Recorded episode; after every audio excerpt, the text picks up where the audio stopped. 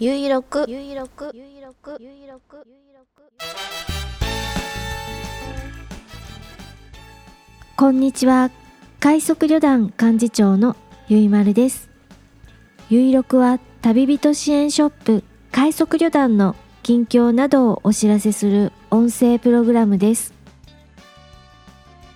しばらくはこれで様子を見ようと思う人もそうでない人もお付き合いください。第671回。2021年11月20日土曜日。繁盛スタジオネオにて収録しています。北海道夕張。ただいま時刻は17時34分を過ぎました。気温はマイナス1度。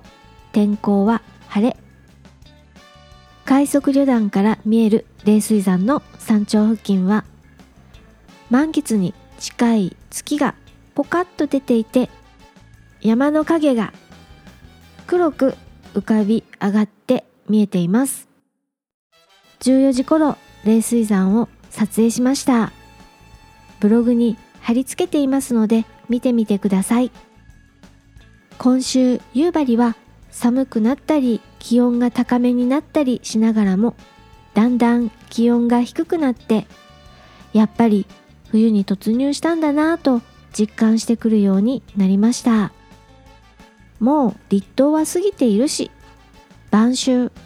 秋の終わりじゃなくて冬の入り口に立っていることを感じます。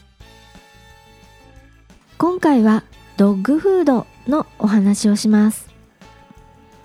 私は犬を飼っています。食べ物は市販のドッグフードを与えています。子犬の頃を過ぎてからとあるメーカーのとある銘柄のフードを与えてきました。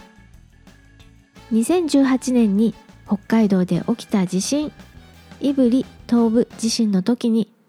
物流が滞っていつものドッグフードが届かずに近所のホームセンターで入手したドッグフードを与えていた以外はずっと同じメーカーの同じ銘柄のドッグフードを与えていました。がこのドッグフードを作っていたメーカーさんが委託していた工場が企業買収されドッグフードを製造できなくなりました。突然のお知らせです。ちょうど1ヶ月前10月の中旬頃に突然の連絡でした。胆振東部地震の時にいつものドッグフードが入手できなくて困った経験からおよそ2ヶ月分は別にストックしておくことにしていましたので2ヶ月間は同じドッグフードを与えられるけどそれ以降はもう手に入れることはできません。ということで同等品を探すわけです。量と値段とこの数年間一緒に犬と暮らしている実績の勘を駆使して良質のドッグフードを改めて探すことにしました。今はいない仙台犬は食べ物による皮膚アレルギーがあったので市販のドッグフードではなく私が手作りをして毎食与えていましたが今一緒に暮らしている犬は出したものは残さずペロリと食べて皮膚アレルギーもないし大きな病気も今のところないようなので代わりのものはすぐに見つかるかと思いますが買えるとなるとまあちょっと手間に思うのです。うちの犬お肉ももちろん好きみたいだけれどお魚の方が好みのようだから今まで与えていたドッグフードもお魚が入っているものでした。なのでお魚ベースのものを与えようと探すとこれがあまり選択肢がなくてそれでかえって悩まずに済みました。とりあえずこれかなと思うものを少量買ってお試しで3週間ほど与えて様子を見ました。まあ見事に何でも食べてくれるし体調もいつも通り元気印1ヶ月分くらいの量を2袋常にストックするくらいのサイクルで計画購入する算段をしてなんてことをしていると。トヨタ自動車のジャストインタイム方式みたいだななどと思ったりしました。トヨタ自動車の場合は手持ち部品の無駄在庫の無駄を嫌う方式ですが私の場合は災害など不測の事態を想定して2ヶ月分の余裕をとって在庫を管理します。何か起こった時ほどいつもの食べ物があった方が犬も安心するかしらってな考えです。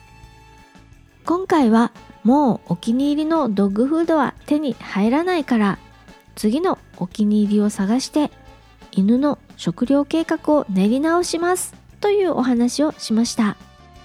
企業買収で製品が作れなくなることってあるんだな。まさか自分の身に降りかかるとはなんてことも思いました。快速旅団サイト www. 快速 .org よりお知らせです。臨時休業のお知らせです。11月23日から24日お休みをいただきます。定休日と合わせて11月21日日曜日から11月24日水曜日までお休みとなります。ご了承ください。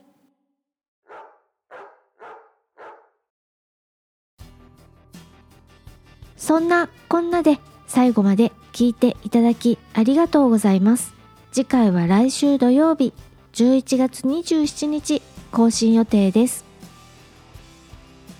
スモールパッキングコンフォート快速旅団ゆいまるがお送りしました。